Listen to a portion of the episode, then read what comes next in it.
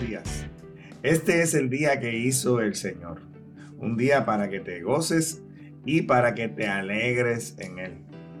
El título de hoy, el tema de hoy es Venciendo la pared. Y la pregunta que te quiero hacer es, ¿estás pensando en rendirte?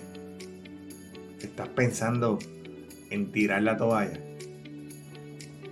Aunque a mí me gusta correr y corro consistentemente, corro bastante jamás he corrido un maratón. La mayor distancia que yo he corrido en, mi vida, y ha sido solamente tres veces, es un medio maratón, que son 13.1 millas. Y los corredores de larga distancia eh, tienen que aprender a mantenerse en la carrera porque se enfrentan a un proceso durante la carrera que se llama la pared.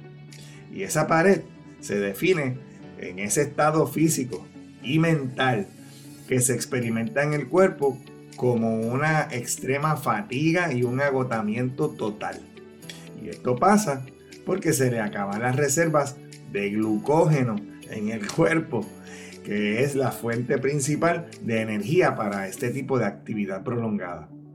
Y entonces esto es una etapa crucial en la carrera, ya que define el momento en que o te rindes o vences la pared y continúas hasta el final. Asimismo, es nuestra carrera en la vida, si lo miras de esa, de esa manera. A veces se nos acaban las fuerzas y se nos acaba el ánimo.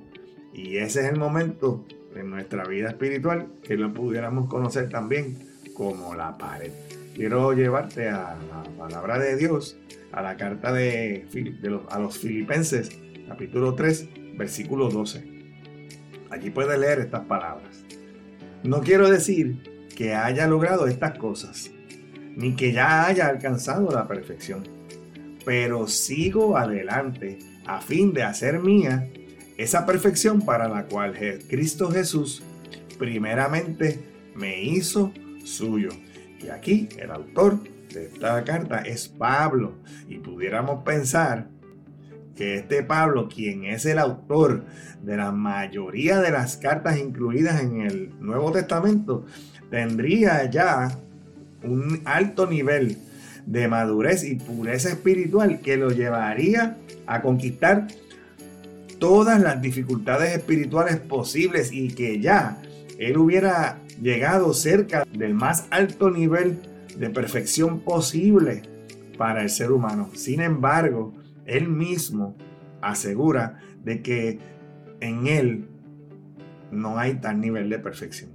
Y en contraste a esto que Pablo dice, y muy tristemente, podemos ver cómo hay personas que pudieran tener una actitud de que ya lo han alcanzado todo.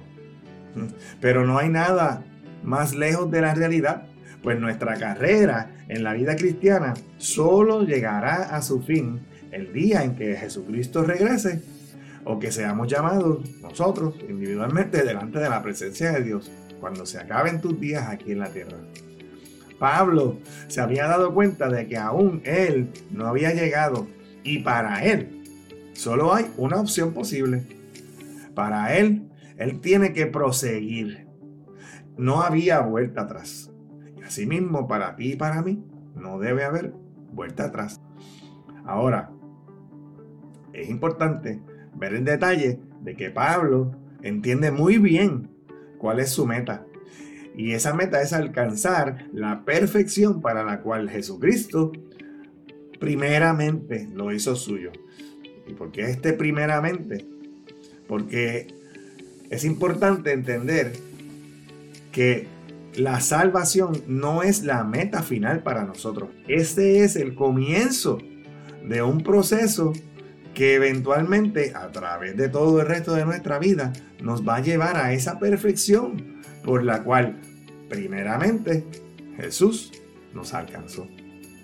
Aquí quiero compartirte algunos consejos que se usan, que se les da a los corredores de larga distancia para vencer la pared y podemos ver cómo aplican en este tema de nuestra vida espiritual. El corredor necesita tener una nutrición adecuada. Y para nosotros la nutrición adecuada es la palabra de Dios, porque no solo de pan vivirá el hombre, sino de toda palabra que sale de la boca de Dios. La hidratación, otro consejo para los corredores, es importante la hidratación. Y para nosotros, la hidratación está representada por la intimidad con Dios. El corredor necesita mantener un ritmo adecuado. Y es que muchos corredores corren demasiado rápido al principio de la carrera y agotan sus fuerzas antes de tiempo. Pero los que esperan en Jehová, los que tienen el ritmo adecuado, los que saben esperar en Jehová, nuevas fuerzas tendrán, correrán y no se cansarán, caminarán y no se fatigarán. Necesitamos aprender a esperar en Jehová a través de nuestra carrera en la vida. Y eso nos va a ayudar a mantener ese ritmo constante y conservador desde el principio de la carrera hasta el final. Y así podemos evitar el agotamiento antes de tiempo. Otro consejo que se le da a los corredores es que hay que tener la mentalidad correcta. Es mantener una actitud correcta, es mantener el enfoque para que te ayude a vencer el desánimo y la fatiga. El próximo consejo es la visualización. Se le, recomienda al corredor que mantenga su, su, pensamiento en el momento en que va a llegar a la meta. Esto es mirar hacia el futuro. Esto es vivir por fe. Porque el justo por su fe vivirá. Porque la fe es la esperanza, la certeza de lo que se espera, es la convicción de lo que no se ve. Posiblemente tú no te visualizas llegando a la meta, pero por fe lo vas a alcanzar. No se puede perder la concentración. Necesitas el corredor necesita mantener la concentración de todo lo que está pasando a su alrededor. Una pequeña indentación en la carretera, un hoyo, una pequeña piedra te puede causar un accidente y sacarte de carrera. Asimismo, el mundo y la, guerra espiritual a la cual nosotros nos enfrentamos, el propósito mayor es sacarte de concentración, distraer tu mirada. Así como el corredor necesita mantener su concentración en la carrera, tú también necesitas mantener la concentración en tu vida espiritual. El corredor necesita tener un entrenamiento adecuado, porque nadie va a poder correr un maratón si antes no ha corrido unas, unas distancias o tiene un entrenamiento progresivo que lo lleve a correr esa carrera de larga distancia. Y así también tú y yo necesitamos el entrenamiento adecuado. Y ese entrenamiento adecuado va a venir por medio de las pruebas y las dificultades. Porque estas pruebas producirán en nosotros constancia, fe, nos van a ayudar a desarrollar nuestra resistencia en la carrera de nuestra vida espiritual. Se les recomienda a los corredores que si es necesario, pues en, en momentos específicos tomar unos descansos breves. Las pausas, oye, se valen las pausas.